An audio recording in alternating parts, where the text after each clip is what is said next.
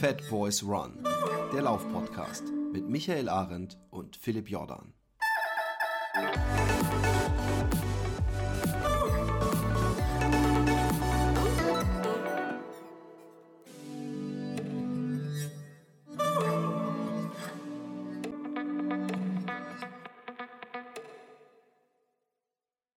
Ja, herzlich willkommen äh, zum äh, ja, besten Lauf-Podcast der Welt. Ich bin alleine. Philipp ist nicht dabei, äh, weil ich habe einen anderen Gast, der deutlich interessanter ist als Philipp Jordan.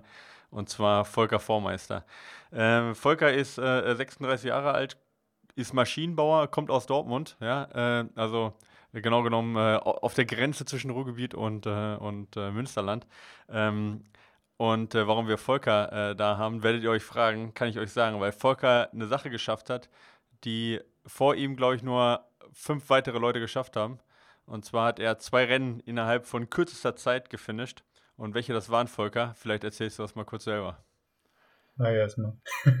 ja, hi, grüß dich. Äh, äh, ob ich jetzt interessanter bin als wir, das geht ja gar nicht. Das, das ist ja völlig unmöglich. Nee, äh, völlig unmöglich. Du, du, ja, du musst dir Mühe geben.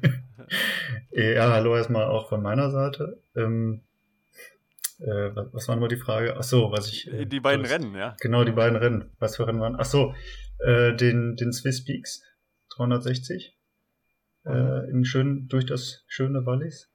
Und äh, ich glaube, eine Woche drauf war das, ne? Der, den Glacier, Tour de Glacier. Der große Bruder vom Tour de Jean, den, den viele ja wahrscheinlich auch schon kennen. Der hat dann oh, 450 Kilometer hatte der. Ne? Knapp drüber. Genau. knapp, knapp drüber.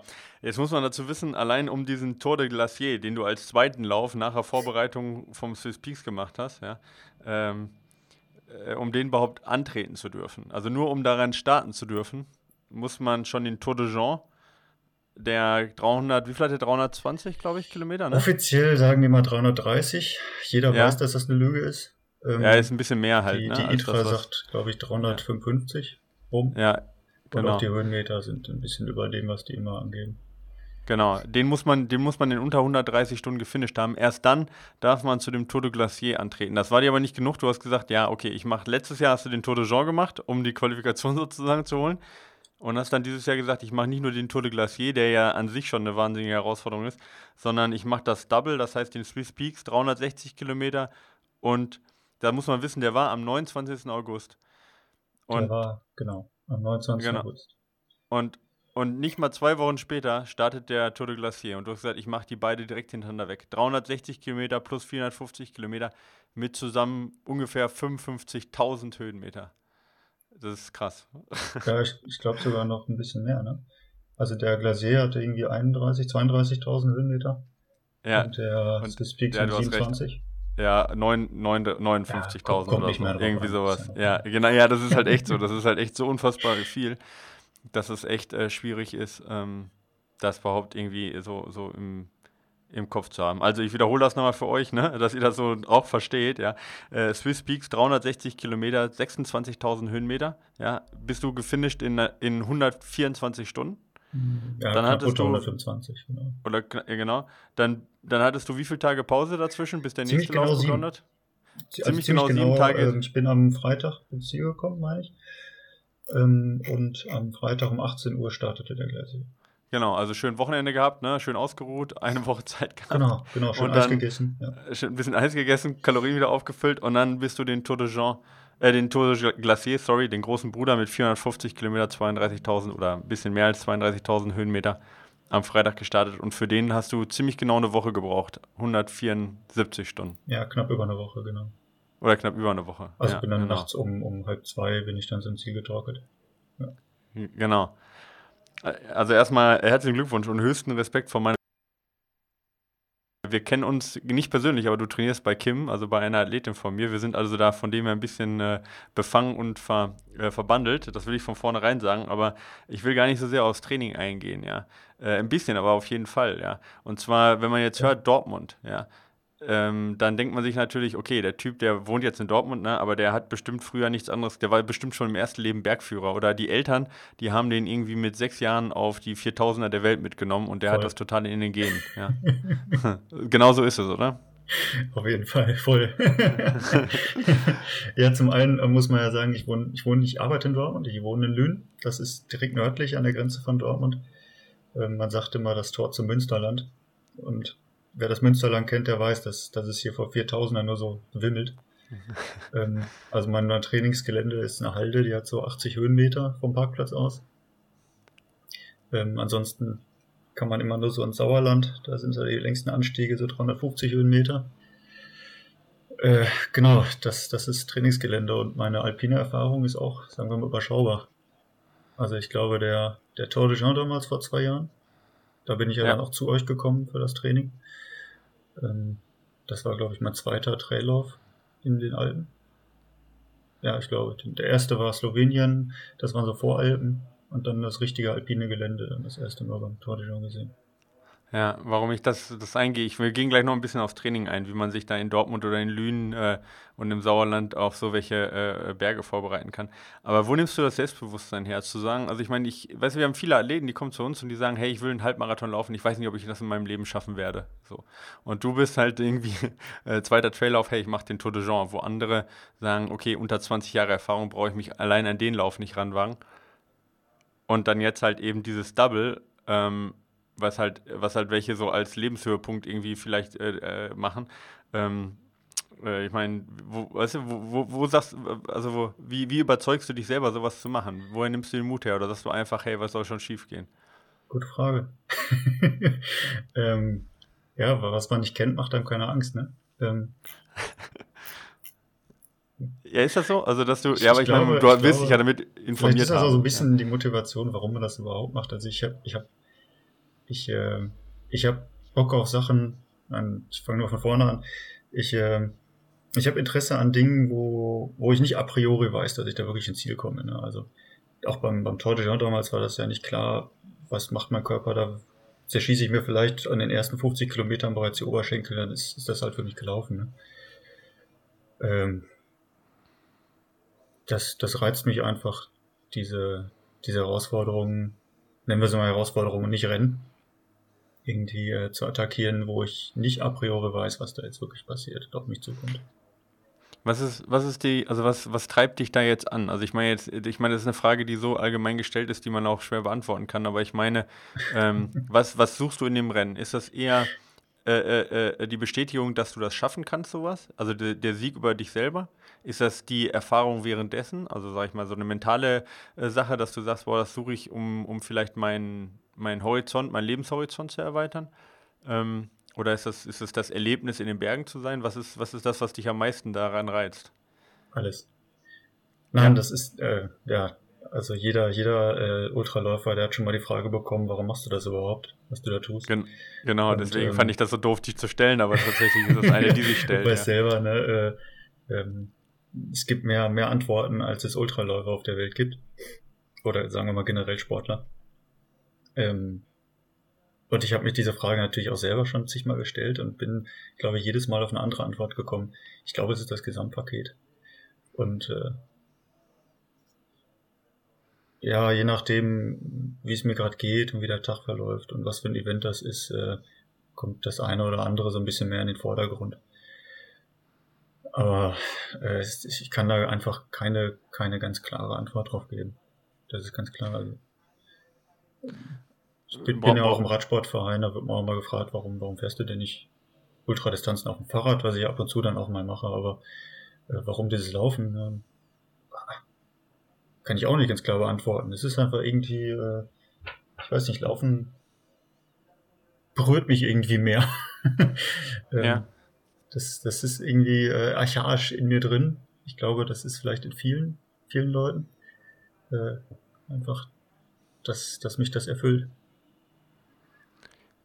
Also quasi so ein bisschen dieses, dieses pure halt, ja, dieses alleine sein, dieses in den Bergen, ja. äh, also nicht, nicht, nicht, nicht zu viel künstlich. Jetzt bist du gut, du bist Maschinenbauer, äh, irgendwie in Dortmund, da ist man ja schon so ein bisschen losgelöst von der Natur. Ist das da halt so, dass du da sagst, okay, da fühle ich mich halt irgendwie so am, am nächsten irgendwie an mir selber auch dran, wenn du da so lange alleine unterwegs bist? Kann man drüber streiten, wie, wie pur das noch ist, wenn man da Ausrüstung für zig hundert Euro irgendwie an sich, an sich trägt.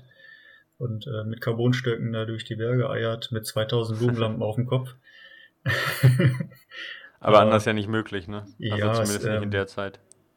Ist, ja, es ist bestimmt mit Sicherheit auch im Gegensatz zu meiner äh, sonstigen Bürotätigkeit, wo ich zehn Stunden am Tag irgendwie vor dem Rechner sitze. Geht ja wahrscheinlich auch nicht anders. Ähm, ja, es ist auch auf jeden Fall, äh, also gerade diese Längen, langen Events, die, die Länge, die führt dann natürlich, das sagen auch viele andere Athleten, die sowas machen, das ist so ein gewisser Tunnel. Ich, ich bezeichne das immer als Tunnel, andere nennen das Auszeit oder so, wo du einfach komplett weg bist. Ja, du bist in einer anderen Welt. Du tauchst Also du ab. bist in, in einer Parallelwelt. Ich meine, man kennt das ja so ein bisschen, wenn man vielleicht einen Urlaub mal gemacht hat oder im Urlaub war oder, oder halt auch, äh, äh, ich kenne das auch irgendwie, wenn ich mal so fünf Tage lang irgendwie so einen We Weitwanderweg abgelaufen bin oder sowas, dann, dann, dass man, dass es so ist, als ob man kurz mal in anderen, in anderen Leben war so und dann erstmal wieder zurückfinden muss. Äh, Ja. Da, da frage frag ich mich halt, wie krass ist das denn dann? Also ich meine, äh, weiß ich, will jetzt nicht zu sehr auf schon danach reinkommen, wie, man, lange man da zurück braucht, aber ich verstehe, was du meinst, dass du sagst halt, da kommen wir nachher noch vielleicht drauf, ja, was die Erholung angeht, aber, aber das ist halt äh, äh, dann komplett abschalten, oder? Also du, irgendwann hat man ja auch sich durchgedacht durch das, was einen gerade beschäftigt, oder? Also irgendwann ist man auch leer gedacht wahrscheinlich, wenn man da, also im Sinne von, dass du dich zumindest nicht mit Alltagsproblemen mehr auseinandersetzt während des Gehens dann. Mm, Jein. Es kommt immer mal wieder, ne? Das ist so phasenweise. Ähm, Mhm. Du bist natürlich auch beschäftigt, ne? Also du ist ja nicht so, als wenn du da einfach nur vor dich hintrottest, äh, meditativ. Das, äh, das machen, glaube ich, so Läufer, die dann diese verrückten Sachen machen, wo die sieben Tage auf der Bahn im Kreis rennen. Oder solche Sachen. Ja. Mhm. Ähm, das Gelände ist halt auch schwierig, du bist konzentriert, du musst auf die Sachen achten, die du da tust. Weil vielleicht kommen wir da wahrscheinlich später nochmal drauf, aber das Gelände ist halt für mich auch unfassbar schwierig gewesen. Na, also so knapp äh, zwei Stufen über dem, was ich, was ich mir eigentlich sicher zutraue. Ja. Ähm, Und dann kommt die Möglichkeit hinzu, du musst super konzentriert an die Verpflegungsstationen sein, damit du da keinen Mist baust, damit du da halbwegs effizient durchkommst. Äh, da, da bleibt auch häufig einfach nicht viel Raum für deinen Alltag, dass du den irgendwie verdaust.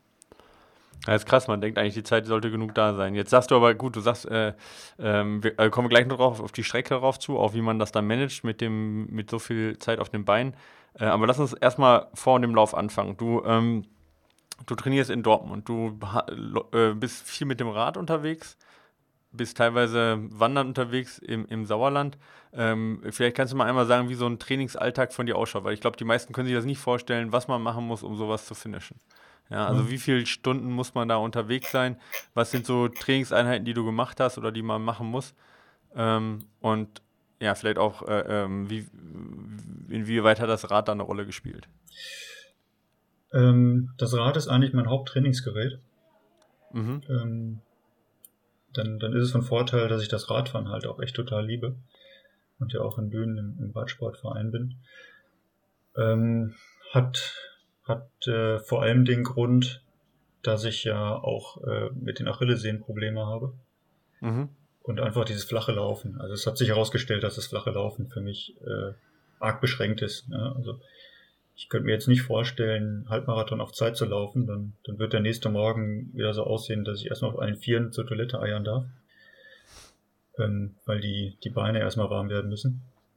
Das heißt, das Lauftraining ist doch beschränkt, weil außer flaches Laufen gibt's hier nicht viel. Genau, ja. Ähm, dann sind wir, wir heißt in dem Fall äh, Kim und ich, dann dazu gegangen, da, dass ich ähm, viel Training auf dem Rad mache. Also auch die Intervalle fast ausschließlich auf dem Rad. Ähm, viel Trainingsvolumen auf dem Rad. Ähm, Laufen kommt natürlich trotzdem hinzu. Es sind eher so Ausdauerläufe, die ich zwischendurch mache. Oder natürlich dann auch die klassischen Hügelintervalle an der Halde. Mal die Halde hoch runter. Oder was jetzt, als es dann auch wieder ging, irgendwann dazu kam, ist dann diese Endlostreppe auf dem Fitnessstudio, die ich total lieben gelernt habe. Also zwei Stunden schwitzend auf der Stelle Treppen hochlatscht. Äh, Ja, so ein Stairmaster dann. Ja, genau, so ein, so ein Moped. Oh Gott, okay. Ja, ja, ja. ja, ja das muss man halt, das muss man, da muss man dann halt vielleicht irgendwie auch durch, ja, dass man sowas sich vorbereitet, weil ja, ich meine, Rad ist, man hat einen Vorteil, dass du natürlich hohen Kraftaufwand hast dann, ne, und eine ähnliche Kadenz wie beim Gehen, aber insgesamt ist es natürlich schon extrem unspezifisch, was du dann, dann machst, ja. Natürlich. Es ist, äh, also, jedes Training ist natürlich auch immer wieder ein Mentaltraining, ne? also auch wenn ich dann eine Stunde, zwei dem Stairmaster rumhocke, ähm, arbeite ich ja im Kopf. Ne? Ich, ich äh, stelle mich da irgendwie drauf ein und versuche das auch jedes Mal zu nutzen, so gut es geht, um, um äh, meine mentalen Skills irgendwie dann an denen zu feilen. Weil die, glaube ich, gerade bei den langen, ich, ich glaube einfach bei allen Distanzen, aber man sagt ja immer, je länger die Distanz wird, desto äh, mentaler wird die Geschichte. Garantiert, ja. Ähm, und, und wie viel, wie viel Trainingseinheiten fallen dann so äh, bei dir dann überhaupt aus? Also man so sollte jetzt ja denken, da fällt nie eine Trainingseinheit aus. Ist das so bei dir? Oder also ist das, wäre das für dich äh, mental auch schon mal eine Niederlage, wenn du jetzt irgendwie mal nicht trainieren würdest? Ich, ich scroll gerade hier äh, durch, durch meine Trainingsübersicht. Okay, also da sind, da sind ein paar rote Flecken drin. Ja, äh, okay, immerhin. ähm, auch mal ein paar gelbe, wo ich ein bisschen weniger, aber gut, meistens habe ich ein bisschen mehr gemacht, ja.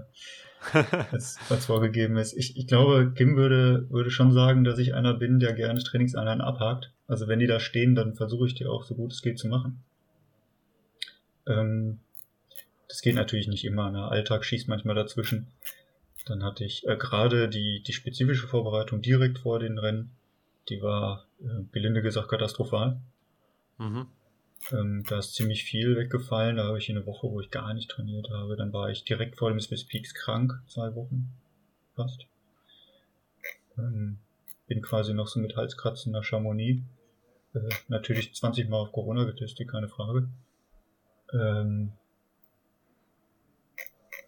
ansonsten, ich, ich weiß gar nicht, was mein Trainingsumfang ist. Ich, äh, dafür habe ich ja euch, euch beauftragt, ja. das Ganze zu checken. Also unter zehn Stunden komme ich so aus einer Woche eigentlich selten raus, glaube ich. Ne? Was aber trotzdem nicht viel ist, muss man sagen. Genau, also, was, was ähm, nicht viel ist, ja. Ja, genau. Also das ist natürlich schon also sehr unspezifisch und gar nicht so viel, wie man vielleicht denkt. Äh, aber du sagst es richtig, es ist natürlich einfach auch Typsache, eine Charaktersache. Jetzt kriegt man ja mit, wenn man dich alleine hört, du bist eher so ein, sag ich mal, ein ruhiger Typ, der auch seine, seine äh, äh Worte weise wählt, was man nicht immer hier in dem Podcast äh, gewohnt ist. Aber äh, inwieweit äh, ist die Charakter, inwieweit spielt der Charakter da eine, eine, Rolle bei dir? Dass du sagst, okay, du ruhst da in dir selber, du bist jemand, den kriegt man nicht so leicht aus, aus der Ruhe gebracht.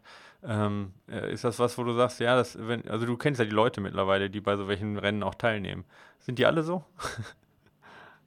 Vielleicht einfacher zu beantworten, als von über dich jetzt zu reden dahingehend. Ähm, das sind alle Leute, natürlich, das, das muss ja so sein, die viel Zeit alleine mit sich verbringen können, ohne nervös zu werden. Keine Frage. Ähm, ein paar sind gesprächiger, neben ein paar kannst du auch einfach mal einen Tag äh, nebenher gehen, ohne dass die auch nur ein Wort sagen. Sucht man glaube, die dann, also sucht man andere, um dann auch mal zwischendurch reden zu können, wenn man so lange unterwegs ist? Also ist man da auch im Team öfter unterwegs oder ist das so deine Erfahrung, ja, lieber alleine? Beides. Beides. Es, es gibt Phasen, da bin ich lieber alleine. Es gibt Phasen, da, da ähm, braucht man auch einfach ein Team, in Anführungsstrichen. Ähm, es, zum Beispiel die, die beim Tour de Glacier die dritte geworden ist, die Stephanie Case. Die ist ja, glaube ich, große Stücke, gerade so gegen Ende, sehr, sehr alleine gelaufen.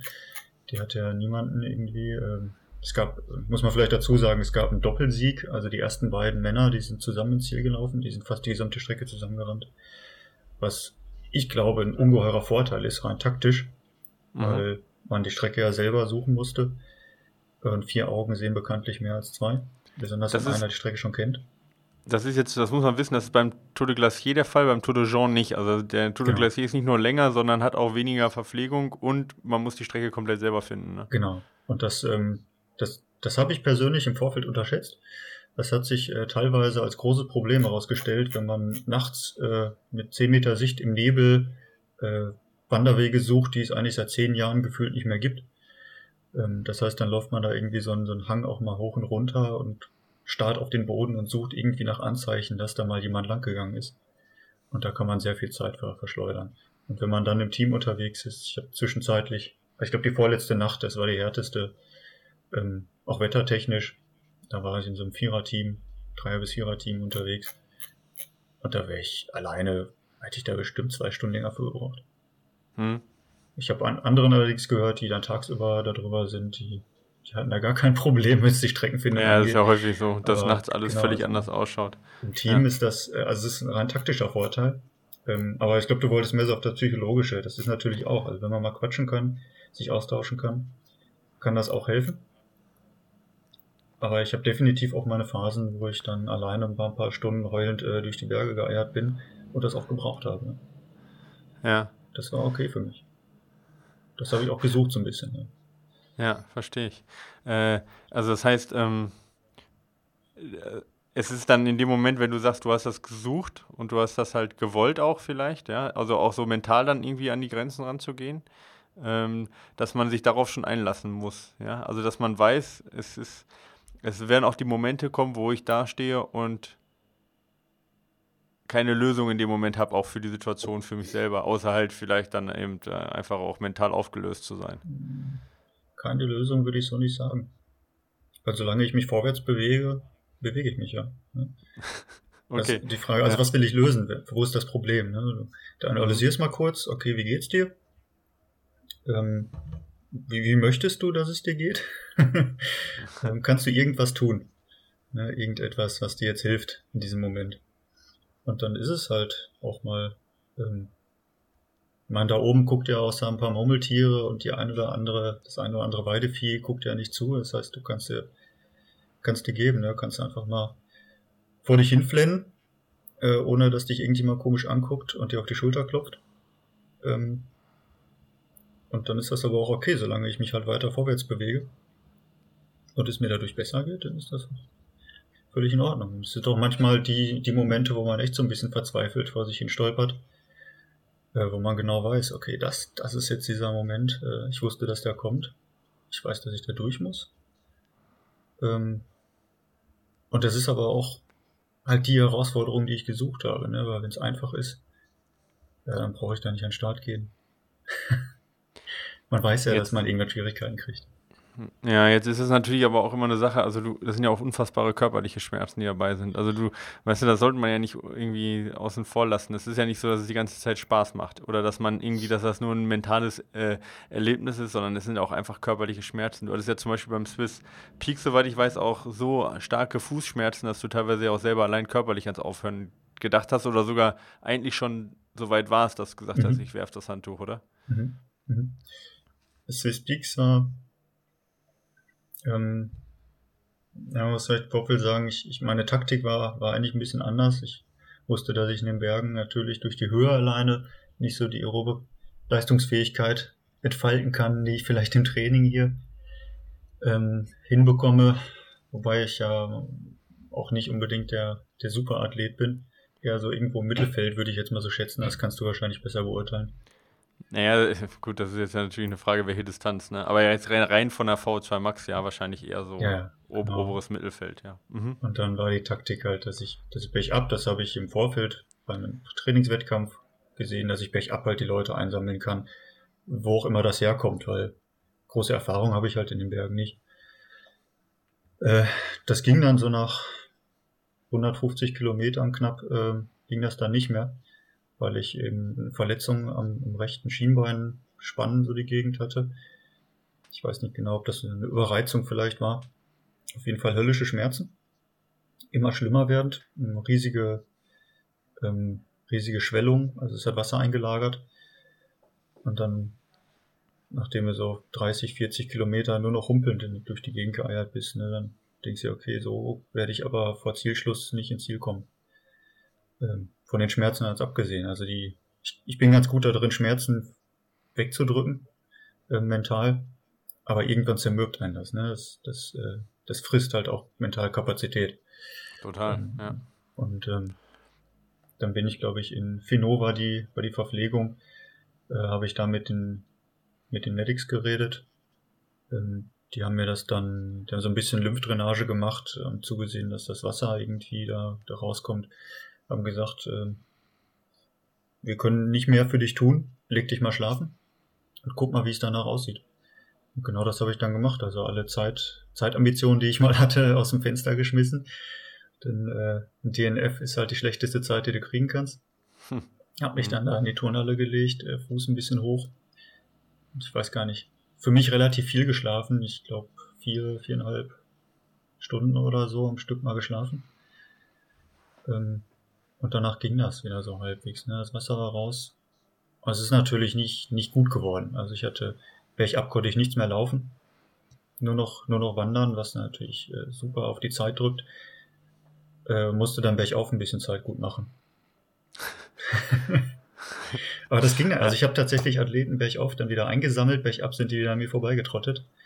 Mhm. Ähm, aber dann konnte ich halt bergab, ähm, so gut es ging, halt Kalorien in mich reinstopfen, die ich dann bergauf wieder wegblasen konnte. Äh, bevor ich kurz zum Schlaf komme, muss man aber trotzdem sagen, auch wenn du sagst, alle Zeitambitionen äh, irgendwie in den Wind geschossen, du warst trotzdem schneller beim Swiss Peaks als ein Jahr vorher beim Tour de Jean. Also ich meine, mit 124 Stunden hätte das sogar äh, beim Tour de Jean eben für die Qualifikation dann für den Tour de Glacier gereicht, obwohl der Swiss Peaks halt nochmal ja, mindestens 10 Kilometer oder ungefähr 10 Kilometer halt länger ist. Ne? Also von dem her, äh, so langsam warst du da gar nicht unterwegs. Ja. Dann im Endeffekt, ja. Also genau. kann man sich auch mal erlauben. Ist meine Leistung besser geworden, das stimmt. Ähm, sind übrigens zwei Jahre gewesen, aber ich habe ja zwei Jahre, ich hatte quasi einen Trainingsblock von zwei Jahren, ne? Mhm. Und den natürlich dann unter eurer Anleitung, äh, das hat dann auch schon geholfen, dass ich das erste Mal in meinem Leben wirklich strukturiert trainiert habe äh, und auch relativ frühzeitig auch schon klar ein Ziel formuliert habe, ne, dass ich eben auf den langen Distanzen schneller werden möchte. Äh, resilienter auch. Ne? Also die langen Distanzen ähm, macht man ja in der Regel nicht, weil man so schnell laufen kann, sondern weil man einfach langsamer langsam wird. Das ist die Sache. Ja, habe ich übrigens gerade einen Artikel gestern drüber geschrieben zum, im Ultramagazin zu dem Thema 100 Meiler. Das ist jetzt für dich ein Sprint, aber zu dem Thema eben genau, äh, ab wann beginnt, beginnt eigentlich ein Wettkampf, wo es nicht mehr darauf ankommt, wer der Schnellste ist, sondern wer derjenige ist, der am wenigsten langsamer wird, ja, sozusagen. Also ähm, genau, der sich schafft, irgendwo da auf eine halbwegs gute Zeit einzupendeln. ja, also da ist viel Wahres dran an der Aussage, auch physiologisch übrigens, ja. Genau. Ähm, jetzt hast du gerade Schlaf angesprochen. Ich meine, ich habe gerade gesagt, du hast eine Woche gebraucht für den Tour de Glacier. Ja? Du hast 124 Stunden oder fast 125 Stunden für den Swiss Peaks gebraucht. Ähm, geht man da von vornherein rein oder seid ihr da reingegangen mit, mit, einem, ähm, mit einem Schlafrhythmus, mit, einer, mit einem äh, Pacing, wo ihr gesagt habt, okay, das sind die, das sind die Bases, das sind die Verpflegungsstationen. Man muss dazu wissen es, äh, wissen, es gibt dann so Live-Bases, also wirklich relativ große Stationen, wo man auch schlafen kann, wo es auch liegen gibt. Ähm, mhm. macht man sich vorher genau äh, einen Plan? Oder ist das eh klar, weil so viele Bases gibt es gar nicht und ich meine, dann schläft man halt so viel, wie man kann. Wie, so, wie, wie geht man da so dran von der Taktik? Ähm, in dem Fall hatte ich keine, keine klar strukturierte Taktik. Die hatten wir damals vor zwei Jahren. Da war die Taktik frühzeitig viel zu schlafen, also viel in Anführungsstrichen. Das äh, war dann jede Live-Base hatten wir, glaube ich, zwei Stunden eingeplant, grob. Mhm. Und dann hinten raus mal gucken, wie viel man braucht. Das ging völlig in die Hose. Das, äh, das ist aber so ein bisschen dem geschuldet, dass ich halt überhaupt keine Erfahrung hatte. Mhm. Ähm, also erste Live-Base nach 50 Kilometern natürlich überhaupt nicht müde gewesen.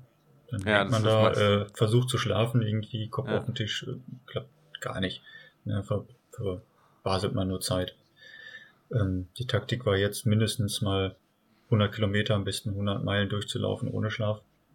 Und dann äh, so ein bisschen fühlen, fühlen, wie es geht äh, möglichst unten schlafen. Ich weiß, andere Athleten äh, bevorzugen das eher oben in den Refugios zu schlafen, mhm. weil die ruhiger sind. Es hat beides Vorteile. Ähm, oben ist es ruhiger, ganz klar. Unten, wo die Luft ein bisschen dichter ist, erholt man sich eigentlich ein bisschen besser. Mhm. Ähm, es war diesmal äh, Corona-bedingt so ein bisschen mit der Hygiene. Äh, ich glaube, es war vorgesehen, dass man seinen eigenen Schlafsack im Dropback hat wenn mhm. man in den großen Livebases schlafen möchte. Die Refugios hatten teilweise Schlafplätze, teilweise nicht. Ähm, da musste man ein bisschen Glück haben oder und oder äh, ich glaube teilweise stand das in den Plänen drin, teilweise waren die Informationen, die da gegeben worden sind, auch einfach nicht ganz korrekt. Okay. Mhm. Ähm, Also das gilt jetzt für den Swiss Peaks. Beim, beim Glacier sind da, wie du selber schon sagtest, die Verpflegung. Das sind fast ausschließlich Refugios. Ähm, ich glaube, drei Live Bases hatten wir. Die erste nach 100 Meilen. 100 Meilen bedeutete für mich, äh, ich glaube, knapp zweieinhalb Tage. Mhm. Jetzt diese Live Bases vielleicht als Zwischeneinschub, das sind so teilweise Turnhallen ähnliche ähm, genau, ja. Äh, ja, genau. große ich, Räume, wo man halt auch Betten hat und so weiter. genau, das sind, Ja, das ich meine, weiß so. nicht jeder so, wie sowas ausschaut, ja. Ja, genau, Turnhallen, ähm, so Gemeindezentren sind das meistens in mhm. den, in den Dorfregionen.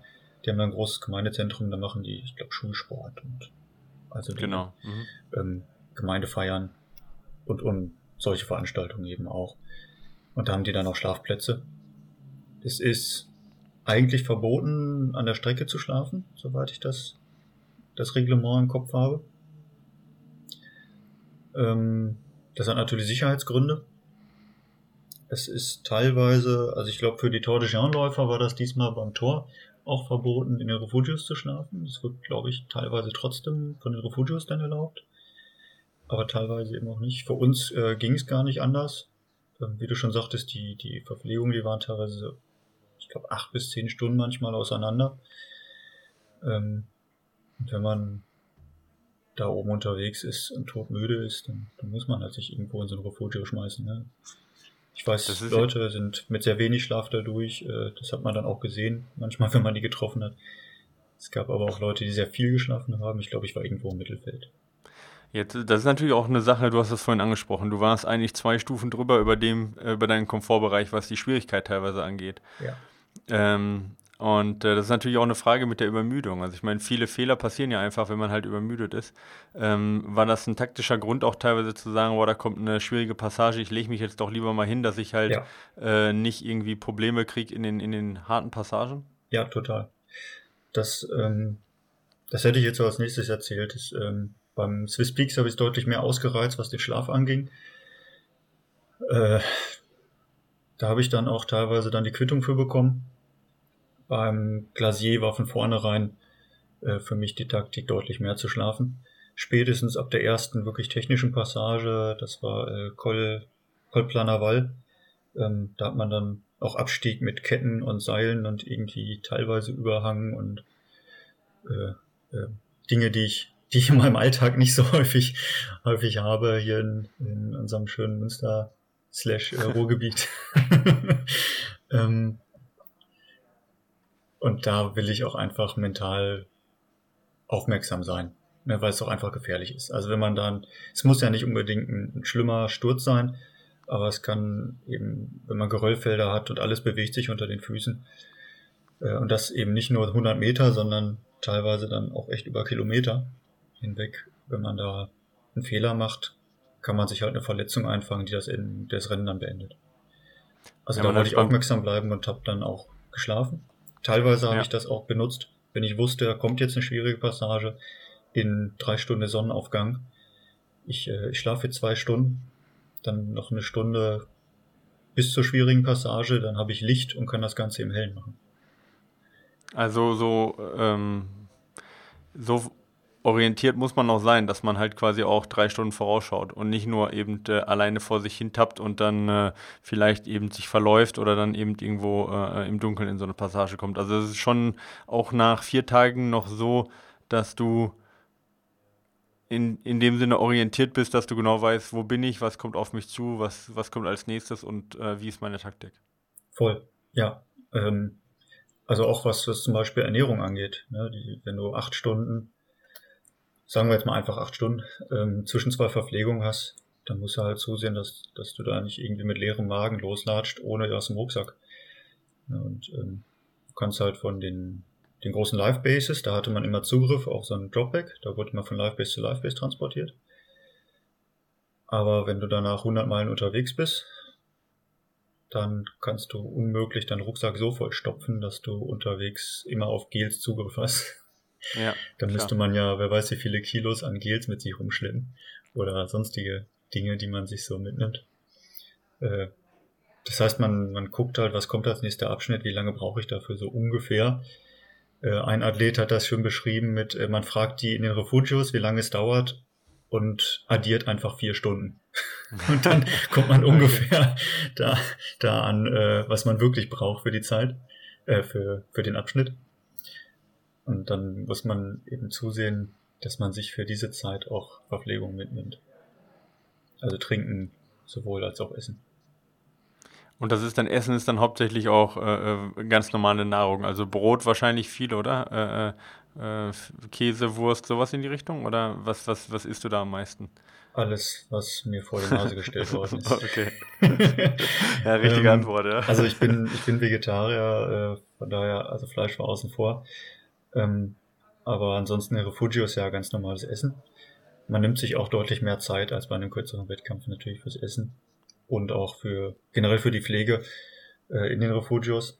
Also gerade gegen, gegen Ende und gegen Ende bedeutet für mich dann die letzte Hälfte vom Glacier hatte ich enorme Probleme mit meinen Füßen. Also das war großer limitierender Faktor, Schmerzen in den Füßen. Und da muss man sich eben auch Zeit nehmen, wenn die Füße mal nass geworden sind durch Regen, durch äh, Flussdurchquerung oder ähnliches, ähm, dass man das in den Refugios dann trocknet. Man hat halt keine fünf Paar Austauschsocken dabei, das heißt, man muss die irgendwie trocken kriegen. Man muss die Füße mal ein bisschen abkleben. Ähm, solche Dinge, da muss man sich einfach Zeit für nehmen, ne? sonst ist das Rennen eher beendet, als man das gerne hätte. Du hast gesagt, man hat jetzt nicht so viele Wechselklamotten dabei, das ist logisch, aber von wie viel Gewicht sprechen wir? Ich meine, da wird auch viel Pflichtausrüstung dabei sein, viel Essen, Trinken dabei sein. Also es wird wahrscheinlich dann auch, was Trinken gerade angeht, auch ein bisschen variieren. Aber wie mhm. schwer ist da so ein Rucksack, den du, den du da mitnimmst? Habe ich nie, nie gewogen.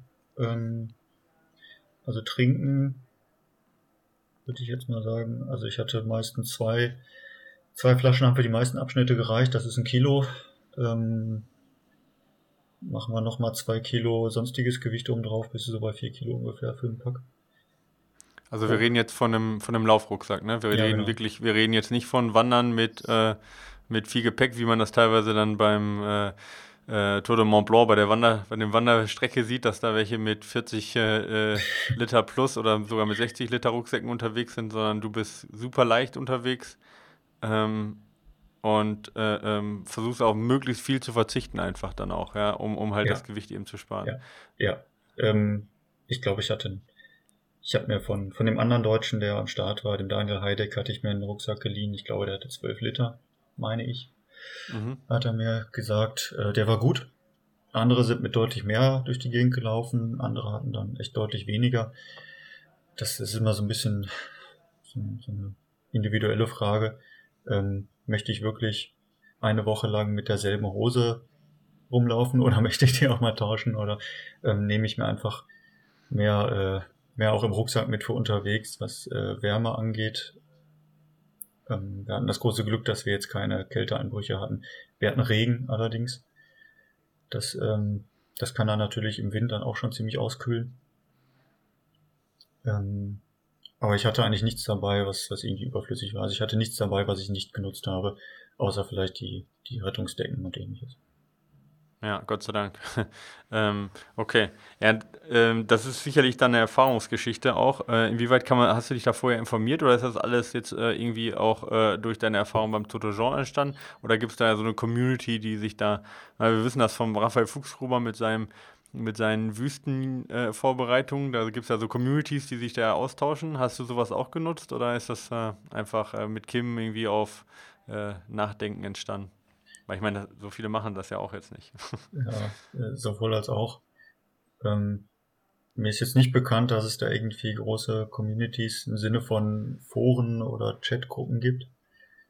Falls jemand was weiß, äh, gerne, gerne ladet mich ein. ja, deswegen haben wir dich ja hier, dass du ein bisschen was weitergeben kannst, ja. Aber ansonsten natürlich äh, Mundpropaganda mit anderen Athleten, von denen man weiß, dass die sowas schon gemacht haben. Also ich habe gerade erwähnt, der der Daniel, der ist zum Beispiel den Tour ich glaube dreimal hat er den gefinisht. Mhm. Und hat sonst auch ein paar ganz gute, schwierige Läufe gemacht. Äh. Und dann, dann gibt's natürlich auch noch andere Athleten, mit denen man irgendwie verbandelt ist. Äh. Und dann erzählt man sich natürlich auch. Ne? Ansonsten, ja, genau Erfahrung. Ne? Ja. Wobei das natürlich, ähm, also dadurch, dass ich ja wenig wenig außerhalb von Wettkämpfen in Alpin unterwegs bin, äh, auch eher beschränkt ist bei mir. Ja, also aus den Wettkämpfen heraus, ja. Jetzt ja. muss, ich, muss ich ein Thema noch ansprechen, was du, wo du gesagt hast, lass uns da nicht zu viel Zeit drauf verschwenden. Äh, und zwar, das interessiert natürlich auch viel, viele, ähm, bei so wenig Schlaf. Ähm, ist es halt üblich, dass man dann eben halt äh, äh, auch mal zwischendurch eben Sachen sieht, die vielleicht nicht ganz da sind, dass man vielleicht irgendwie sich verläuft und das paar Stunden nicht merkt oder sonst, äh, also irgendwelche krassen Sachen, äh, die man sich so in dem Alltag kaum, kaum vorstellen kann in unserer heutigen Welt. Äh, was sind so die Erlebnisse gewesen, die, die du hattest? Hattest du Halluzinationen oder äh, waren irgendwelche Sachen, wo du dich verlaufen hast oder wo du völlig daneben gelegen hast, wo du nach zwei Stunden Schlaf dann gesagt hast, boah krass, ich war so fertig? Ja, kam und ging. Ähm, also den, den Swiss Peaks, den habe ich, da habe ich so ein bisschen auf die Spitze getrieben, was den Schlafentzug bei mir anging. Wie viel hast du da insgesamt geschlafen in den 124 ich Stunden? Ich kann es dir wirklich okay. nicht sagen. Ich habe ähm, bis, bis Finot hatte ich auf jeden Fall keinen Schlaf, der. Das ist ungefähr bei wie viel Kilometer? Das ist, ähm, ich glaube, 200 Kilometer. Oh, krass, okay. Ähm, habe ich. Ich habe natürlich geschlafen, aber ich glaube keine Stunde am Stück. Ja. Ähm, das war aber auch so ein bisschen so ein Experiment, weil ich ja natürlich nicht wusste, wie ich darauf so reagiere. Ähm, ich hatte beim Tour de Jean das, das Gefühl, dass ich das deutlich mehr ausreizen kann, als ich das damals gemacht habe vor zwei Jahren. Also ich habe mich wirklich gut gefühlt, in Anführungsstrichen, ähm, was mein, mein Schlaf anging. Mhm.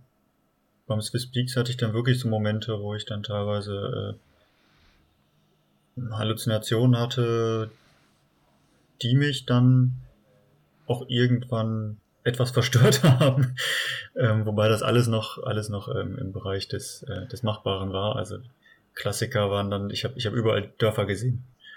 Okay. Äh, irgendwo. Ich bin ganz viel mit mit einem Freund gelaufen, der das war ein bisschen frustrierend, der hatte Magenprobleme und war dann so mit mir auf einer Höhe immer, weil er eigentlich viel schneller ist. Aber okay. wir haben viel zusammen gemacht. Dann bin ich immer um eine Ecke gebogen, ähm, habe dann irgendwo große Felsbrocken gesehen, habe ich, das waren für mich dann immer Dörfer. Hab dann immer gesagt, okay. wer baut denn hier ein Dorf hin? Das ist doch total Quatsch.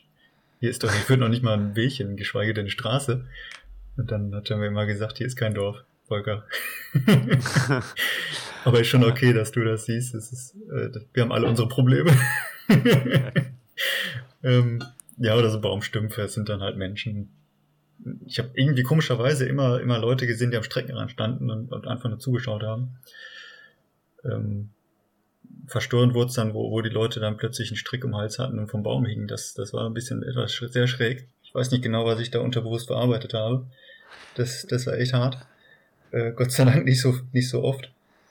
Ähm, darf, darf ich da kurz einhaken ja. zu der Geschichte? Äh, äh, mir, mich, also das sind zwei Fragen, die ich mir stelle. Die erste ist erstmal, ich meine, wenn ich jetzt irgendwie, ich meine, ich würde erstmal total aufschrecken, ja. Ich würde erstmal total Schiss kriegen, wenn ich da irgendwie so einen Typen mit einem mit einem Strick um den Hals sehen würde.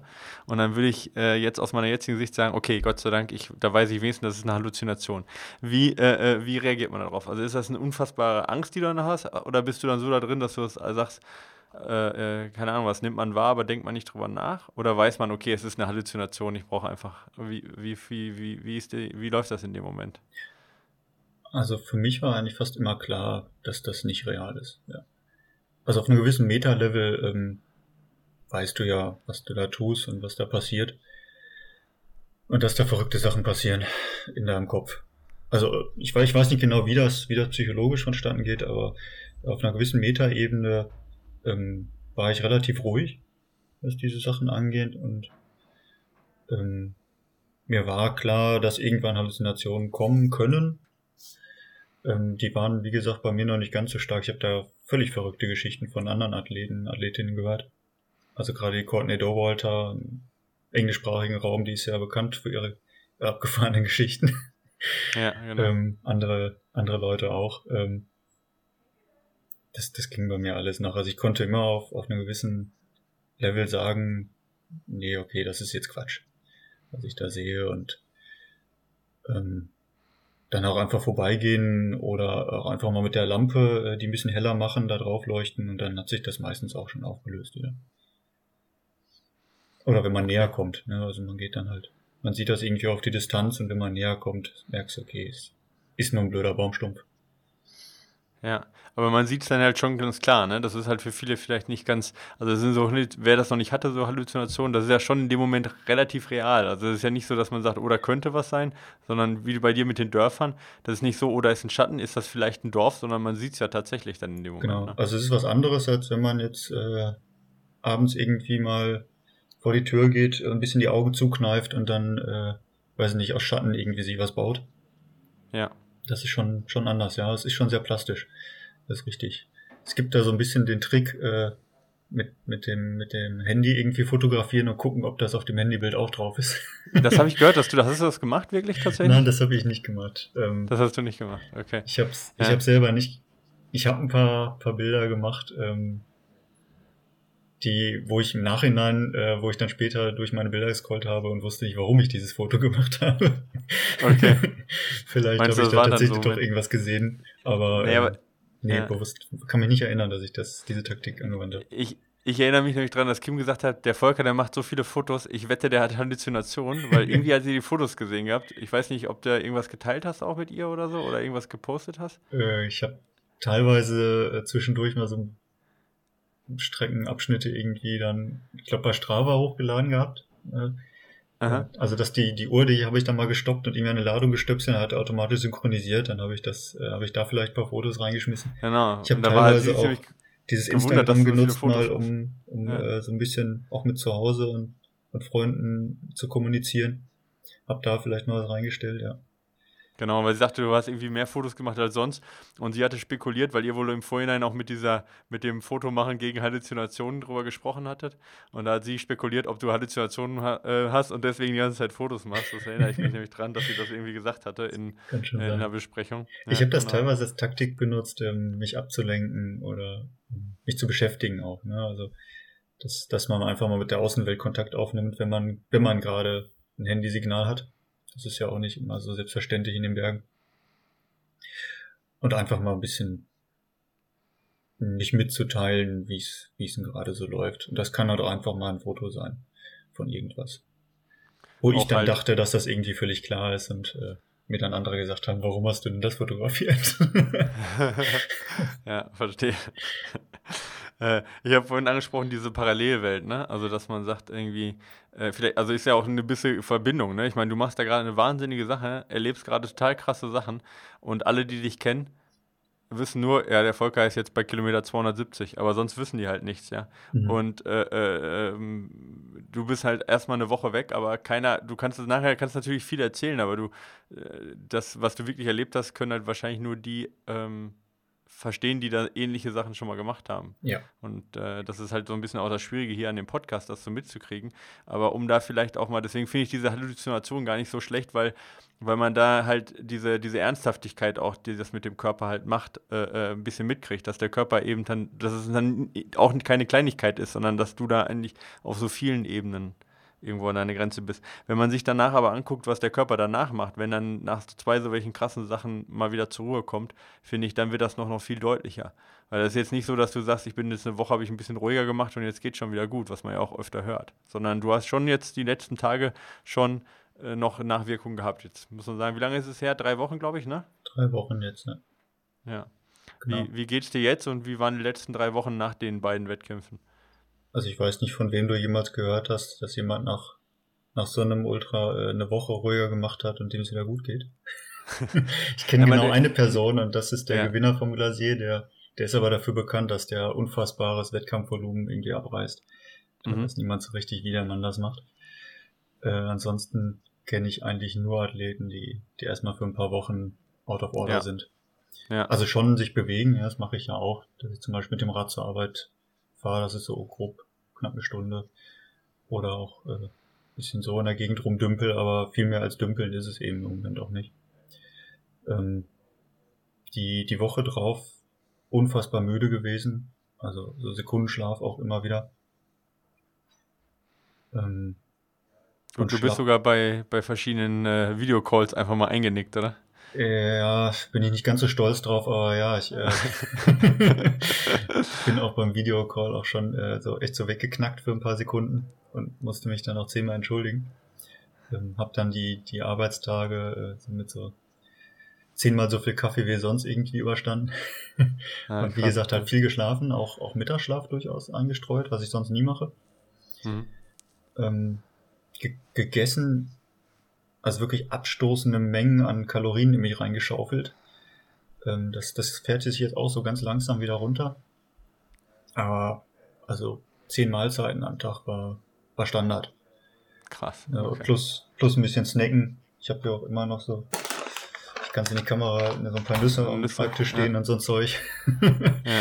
ähm, also, das ja wirklich abnormal viele Mengen an, an Kalorien, ohne dass ich auch nur ein Gramm dabei zugenommen habe. Weißt du, wie viel Kilo du vorher oder während der beiden Läufe verloren hast insgesamt? Auch da kann ich äh, nur mal Tracking reinschauen. Also ich glaube, danach war ich so bei 65 Kilo. Also ich bin, bin kein schwerer Athlet, ich bin eher ein Leichtgewicht. Guck gerade mal vor dem Ja, vor dem Swiss Peaks war ich so bei 66, 67 rum. Also gar nicht so krass, dass gar du hättest so da jetzt so, so das unfassbar viele Kalorien. Beim Tour de Jean habe ich, hab ich überhaupt nichts abgenommen.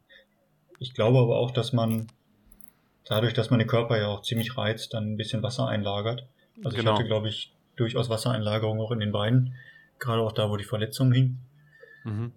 Äh, die ich auch beim Blasé natürlich ja mitgeschleppt habe, die Gott sei Dank nicht so, nicht so prägnant dann war. Mhm. Ähm, aber das ist natürlich dann auch Gewicht, was irgendwie noch im Körper hängt. Also nur am Gewicht nicht festzumachen, wirklich. Aber offensichtlich hat dem Körper halt viel, viele Nährstoffe gefehlt, die er versucht hat, irgendwie wieder reinzukriegen. Ja, also man scheint da schon eine ganze Menge zu reparieren, dann auch danach noch. Ja. Das ist richtig. Ähm, Wie geht's dir jetzt? Drei ja, Wochen danach? Doch, so langsam fühle ich mich wieder wie ein Mensch. nee, auch mein, mein Schlafpensum ähm, reguliert sich langsam wieder ich bin nicht mehr so todmüde den ganzen Tag über. Ich kann mich ein bisschen besser konzentrieren jetzt, also länger konzentrieren wieder ähm, am Stück. Mm. Und ich fühle mich vor allem nicht mehr so, so super erschöpft. Also gerade beim, beim Krafttraining oder, oder wenn man mal ein bisschen stärker an die Pedale getreten hat beim Radfahren, habe ich halt gemerkt, da, da kommt nichts. Ja, das, als mhm. wenn da irgendwie so eine äh, so eine, so eine Barriere ist, wo du einfach nicht drüber kommst. Ne? Der Puls, der ging irgendwie überhaupt nicht hoch. Ähm, war das Grundlevel ähm, war, war relativ, war viel höher als sonst. Also für die gleichen, gleiche Watt habe ich irgendwie mehr Schläge gebraucht. Aber irgendwo war dann auch nach oben hin äh, eine Barriere. Ich bin einfach nicht höher gekommen. Also klassische Erschöpfungserscheinung. Genau, ja. Ähm, das geht jetzt langsam schon wieder. Ne? Ich kann auch mal wieder eine Brücke äh, aus dem Sattel gehen und hochsprinten. ja. Oder wenn mich ein Auto anfahren möchte, schnell aus dem Weg sprinten, solche Sachen. halt Alltag auf dem Rennrad. Ähm, ja, genau Aber sowas. Also das, das geht schon wieder deutlich besser jetzt. Ich hoffe, dass halt ich auch so nächste Woche wieder so langsam in strukturierte Training einsteigen kann. Es ist schon krass, wie viel der Körper doch freigeben kann, ne, an Energie, wie viel er doch dann irgendwie in seine, in so eine Schuld gehen kann, dass er da so lange dafür braucht, um das wieder auszugleichen. Äh, ich meine, da muss man natürlich auch dafür der Typ sein, der den Körper so an die Grenze bringt. Aber für mich immer wieder erstaunlich, wie anpassbar der Körper ist an solche mhm. Situationen. Also, von, von was für einer Grenze redest du? Naja, ich meine halt, ähm, nehmen wir jetzt nur mal deine Füße, ja. Also wo du die Probleme hattest in dem, in dem Fuß oder in dem Schienbein, ja. Ähm, mhm äh, da, da gibt es natürlich, oder, oder halt auch, wo du dich verläufst oder, oder über Müdig, Müdigkeit, Gefahr. Es gibt ja genug Möglichkeiten, halt auszusteigen mit einem echt guten Grund. Ja. Also ich meine, da braucht man sich ja nicht für schämen, ja. Ähm, und äh, äh, äh, Schmerzen, Halluzinationen, ähm, Schlafmangel, was weiß ich, ja. Ähm, da diese Konsequenz zu haben, jedes Mal nicht eben aufzugeben und doch noch zu sagen, was du vorhin sagtest, eben solange ich noch weitergehe, ist das Teil der Lösung so, ja. Das geht nur diesen Weg nach vorne ähm, in dieser Konsequenz weiterzuführen, dass man eben bereit ist, den Körper eben so ja, über so viele Tage zu strapazieren. Das schafft ja nicht jeder. Also, ne, ähm, also das meine ich halt, an die Grenze zu gehen im Sinne, von ja. immer weiter zu gehen, ja, und nicht, ja. Ähm, ja. Okay. Ja, also, ja, ähm, ich glaube, da geht niemand an den Start, äh, wenn er oder sie normalerweise die Person ist, die bei Zimperlein aufgibt. Ne? Es ist vorprogrammiert, dass da irgendwas passiert. Das weiß man, da lässt man sich drauf ein. es gibt natürlich gute Gründe aufzuhören. Ja. Also es gab Leute mit Verletzungen, Leute mit, mit Krankheit, die zwischendurch dann irgendwie krank geworden sind, die mussten raus. Ich glaube, wir hatten knapp die Hälfte, Hälfte der Athleten beim Glacier musste raus, wenn ich das richtig im Kopf habe. Äh, und das, das werden wahrscheinlich gute Gründe gewesen sein. Also vielleicht auch einfach ein Cut-Off nicht geschafft, weil die sind beim Glacier teilweise sehr, ähm, das passiert schon mal, ne? Also gerade so eine Geschichte wie beim Swiss Peaks, ne, dass ich mal irgendwie am Stück länger schlafen musste, kann dazu führen, dass man plötzlich eine Stunde vor dem Cut-Off hängt, obwohl man eigentlich ein, ein recht guter Athlet ist. Das ist halt beim Tour de Jean nicht so, ne? Beim Tour de Jean hat man halt sehr, sehr gute Cut-Off-Zeiten, also gute im Sinne von sehr, sehr großzügige Cut-Off-Zeiten, muss man dazu sagen. Ja. Beim Tour de Glacier, das ist dann der, sag ich mal, der Erwachsenenlauf, da darf man nicht, nicht mehr so lange schlafen, aber hat man, da hat man keine Orientierung, also beziehungsweise keine Schilderung der Strecke. Ja, äh, also das ist halt auch nochmal eine andere Geschichte dann. Genau, das, das kann ich jedem, jedem sagen, der mit dem Glacier irgendwie liebäugelt und den Jean schon mal gemacht hat. Ähm, es ist nicht nur ein längerer Tour de Jean. Definitiv ja. nicht. Es ist auf mehreren Levels einfach nochmal eine Stufe weiter oben das habe ich teilweise selbst auch unterschätzt und dafür äh, hart, hart bezahlen müssen.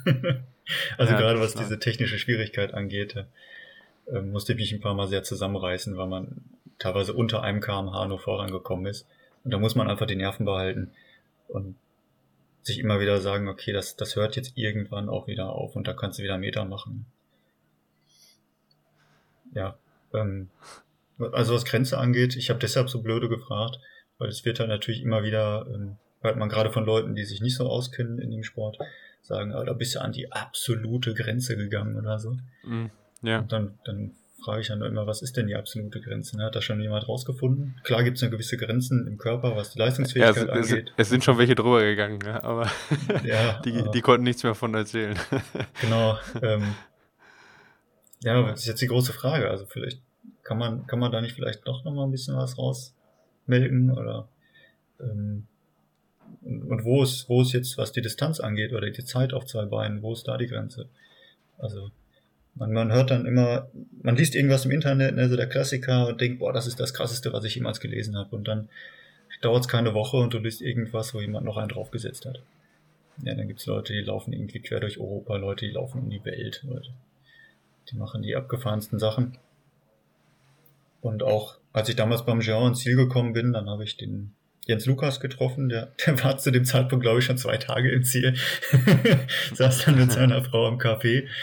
Ähm, und äh, im Gespräch, kurz, kurzes Gespräch, ähm, hat er dann auch gesagt, ja, physiologisch gibt es eigentlich keinen Grund, jetzt aufzuhören. Ne? Also irgendwann pendelt sich das so ein auf so einen gewissen Zustand, den du echt lange aufrechterhalten kannst.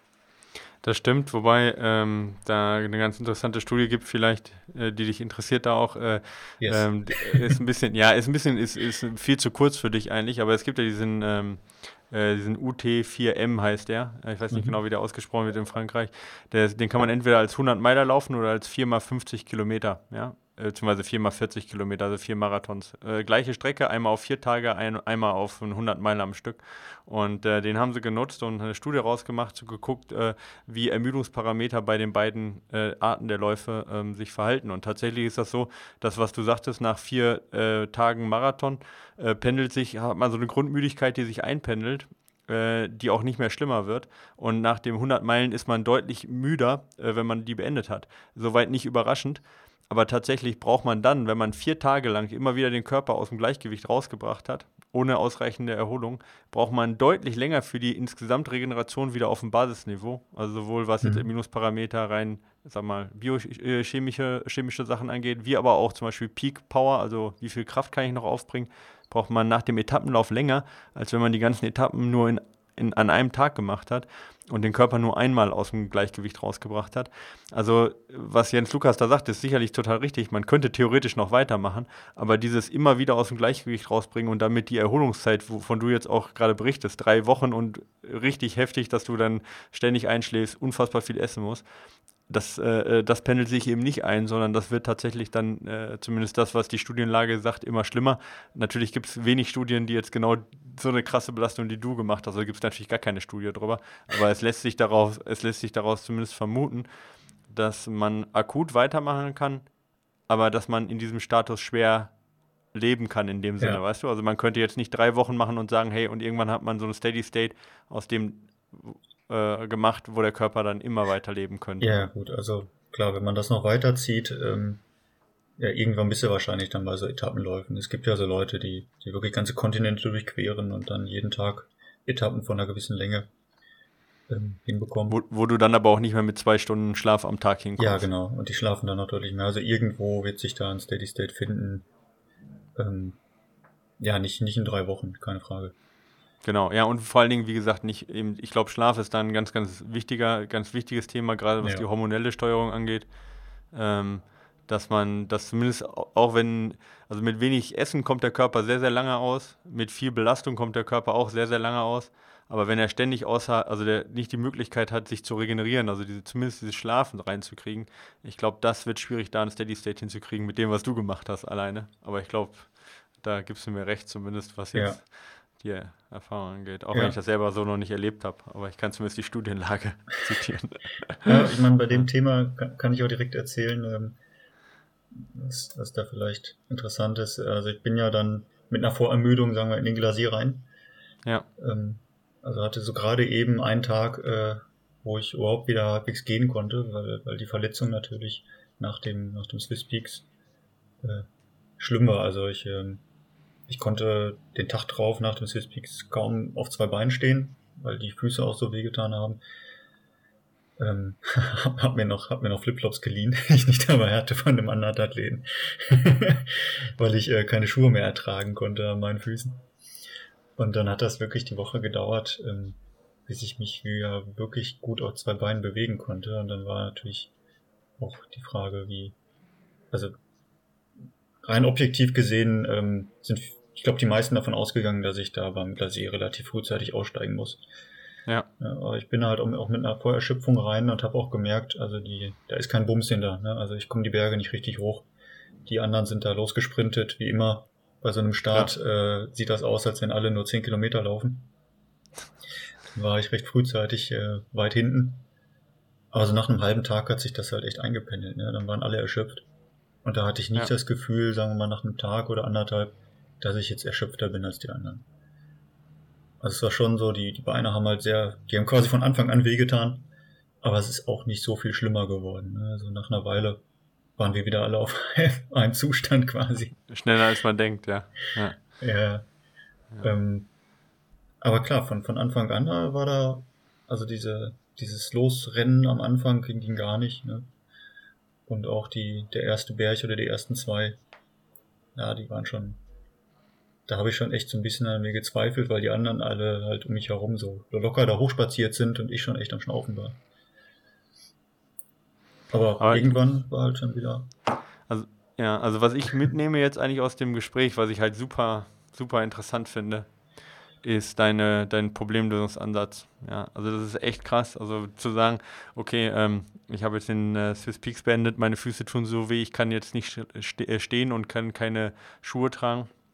In einer Woche ist der Tour de Glacier und dann trotzdem so, also dann zu sagen, okay, dann leihe ich mir halt Flipflops.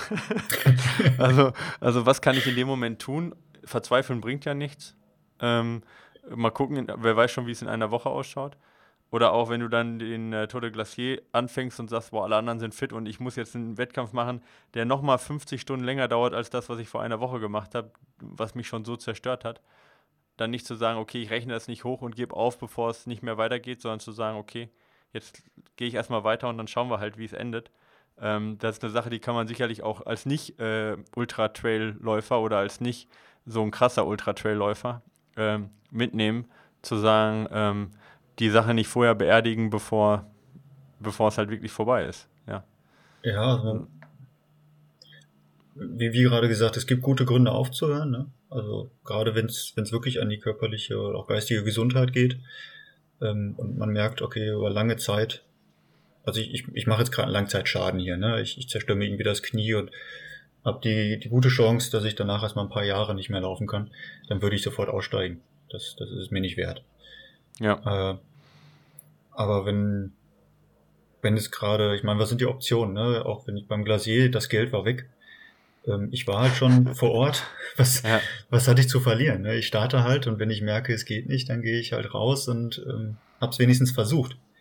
Ähm, wenn ich gar nicht an den Start gehe, dann kann ich immer wieder äh, Jahre später sagen, ey, scheiße, vielleicht hätte das ja doch geklappt, ich hätte es mal probieren müssen. Mhm. Ähm, was, was eine Problemlösung, Problemlösung in Anführungsstrichen, was eine Taktik ist, die bei mir immer super gut funktioniert, ist äh, lokal zu denken, lokal in Ort und, und Zeit. Also ich denke jetzt an die nächsten zehn Meter. Ne, und versuche die erstmal hinter mich zu bringen. Dann denke ich an die nächsten zehn Meter und an die nächsten zehn Meter. Ähm, irgendwann ist eine Stunde rum und du hast, äh, hast wieder drei Kilometer irgendwie geschafft. Ähm, dass man halt irgendwie so an die Sache rangeht. Man denkt ja auch nicht, ich laufe jetzt 450 Kilometer, laufen in Anführungsstrichen, ne? man wandert äh, 450 Kilometer durch die Hochalpen, ähm, sondern man macht sich erstmal einen Plan, okay, ich komme zum nächsten Refugio und dann komme ich zum nächsten Refugio und dann mache ich jetzt den nächsten Abschnitt zum nächsten Refugio. Mhm. Ähm, also, wenn man über das komplette von vornherein nachdenkt, das ist ja völlig absurd. Ja, ja eben. da steht man ja am Start und lacht sich ein und denkt sich, was mache ich hier für einen Kack? naja, das ist das, was ich meine, halt auch fürs Leben. Also ich meine, um jetzt nicht zu philosophisch zu werden, aber, oder ich will nicht zu philosophisch werden, aber, aber ich meine, das ist natürlich so eine Sache, die, die man auch vielleicht fürs Leben nehmen, sei es, sei es berufliche äh, äh, Sachen, sei es familiäre Sachen, Veränderungen in jeglicher Hinsicht, dass man sagt, okay, äh, alles scheint erstmal unmöglich, wenn ich mir das Ganze angucke, ja. Aber was ist, was ist der nächste Schritt, den ich irgendwie hier ähm, äh, äh, äh, den, den ich jetzt hier machen kann, ja, den ich erstmal die nächsten zwei Tage machen kann und dann schauen wir von dort aus weiter. Also ich meine, das ist natürlich eine Sache, die, die schon irgendwo auch eine, eine Bewältigungsstrategie ist, die dir ja offensichtlich zu Erfolgen verholfen hat, die, die dir wahrscheinlich erstmal so mit, wenn jemand deinen Background kennt, keiner zugetraut, in dem Sinne, dass du eben nicht diese Alpine-Erfahrung hast, dass du noch nicht die Riesenerfahrung hast auf die Distanzen und so weiter offensichtlich eine sehr, sehr, sehr erfolgreiche Strategie gewesen. Also ich finde das sehr, sehr inspirierend und sehr, sehr spannend, was du da gemacht hast, muss ich sagen. Also ähm, meinen größten Respekt ja, äh, für das, aber auch, dass du es wirklich auch reden kann man da viel drüber, aber das halt so durchzuziehen ist, ist eine riesengroße Leistung. Ähm, äh, trotzdem, eine Frage muss ich stellen noch. Wir sind jetzt schon bei über einer Stunde. Das ist ein super interessantes Gespräch, aber was mir auch. Muss alles was, macht, was macht man danach jetzt? Also ich meine, was ist, ich meine, äh, äh, ist das so, dass, dass du in gewisser Weise danach gierst, zu eben genau diese Frage zu beantworten, was geht noch? Ähm, und dann die Frage natürlich, gibt es überhaupt was, also Backyards oder was? Äh, äh, oder wo, wo, wo kann man sich noch weiter fordern? Fordern kann man sich ja überall. Ich habe die Frage tatsächlich vor zwei Jahren oft bekommen. Das hat mich so ein bisschen genervt, muss ich gestehen. Ähm, so kurz nach dem, nach dem Tour de Jean, äh, ich super stolz, dass ich das Ding irgendwie ins Ziel gebracht habe und dann kam halt direkt so die Frage, ja, wie willst du das jetzt noch toppen? Ne? Da muss ja jetzt noch einen draufsetzen demnächst. Das, das war jetzt gar nicht, also ich habe ich hab diese Kritik, die, die war, sehr, war sehr wohl dosiert und sehr nett geäußert. Ja, ja. Das will ich, das will ich auch gar nicht, das, das ist auch gar nicht das, was ich sagen möchte. Ich frage mich halt nur, ob du dein, ob du, ob du, also ob du glücklich bist, ob du es erreicht hast, oder ob du jetzt sagst, ich muss das immer weitermachen. Also ist, verstehst du, was ich meine? Das ist eher so der Hintergrund, warum ich das frage. Mhm. Ja. Also ich meine, dass du das mitgenommen hast, äh, die, die Leistung, die, möcht, die kann man in keinster Weise schmälern. Aber hast du das gefunden, was du finden wolltest, oder war das nur ein Teil der Suche? So, das ist vielleicht ja, mehr die Frage. Ja, ja. Äh, ich glaube, erster Schritt ist mir genau darüber klar werden ich, ich muss gestehen, dass ich das noch nicht so hundertprozentig verpackt habe. Ne? Das, das äh, hört man aber auch von anderen Athleten, die sowas machen. Also es ist jetzt nicht so dieser Moment, wo du ein Ziel läufst und äh, auf einmal ändert sich irgendwie dein Bewusstsein, reißt die Arme hoch äh, unter den Zielbogen, ist super stolz. Dann bist ein anderer Mensch. Dann. Ja, genau, bist, bist plötzlich irgendwie ein anderer Mensch, der natürlich bist, aber der wärst du auch gewesen, wenn du jetzt nicht im Kreis gelaufen wärst. Ähm, mh, mm, man, man muss das erstmal so, so ein bisschen sacken lassen und äh, auch ein bisschen feiern und ein bisschen verarbeiten. Ähm, und dann, glaube ich, irgendwann mal einen Strich drunter machen. Im, im Sinne von What's next, ne?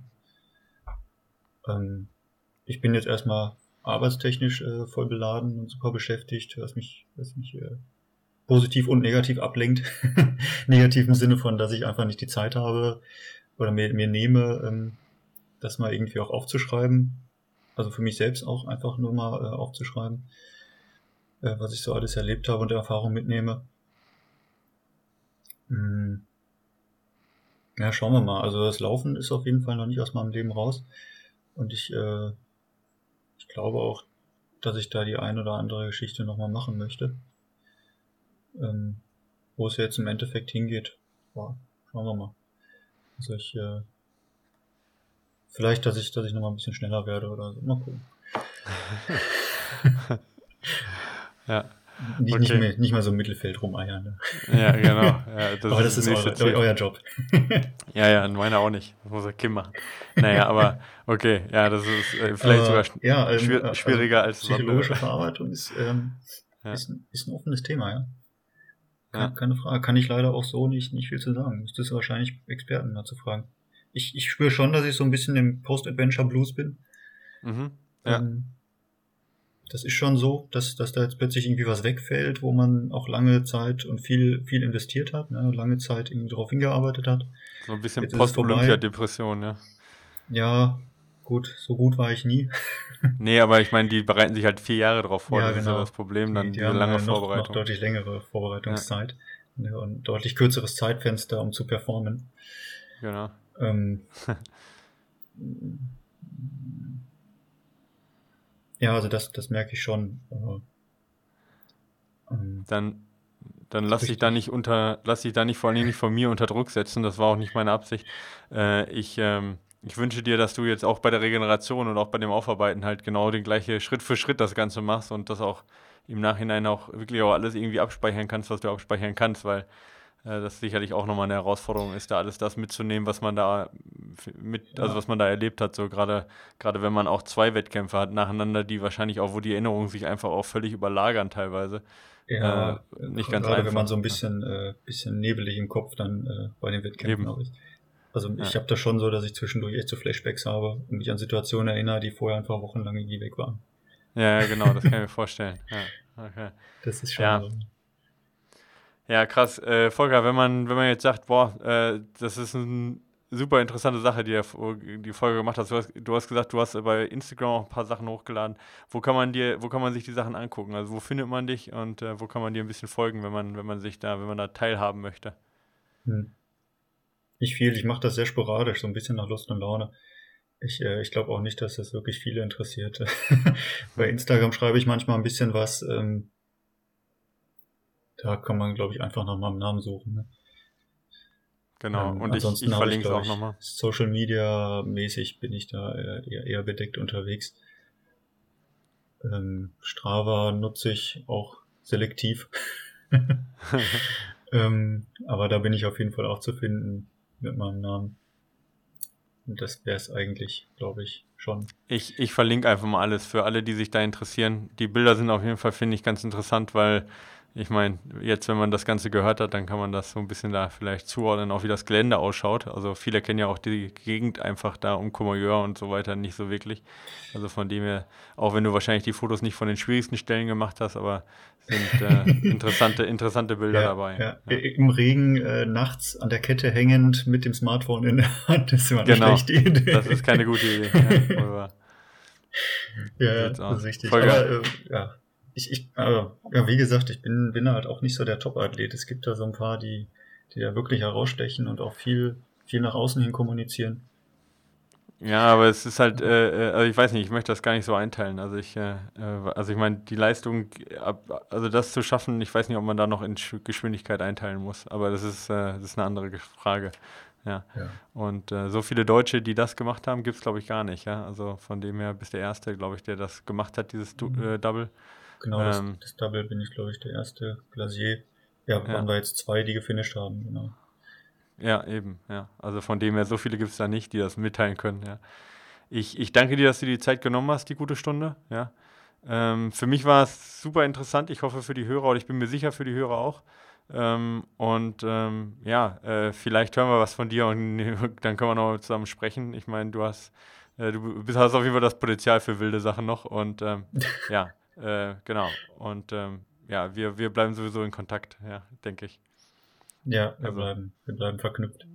So sieht's aus. Also, vielen Dank, so. mach's gut. Ne?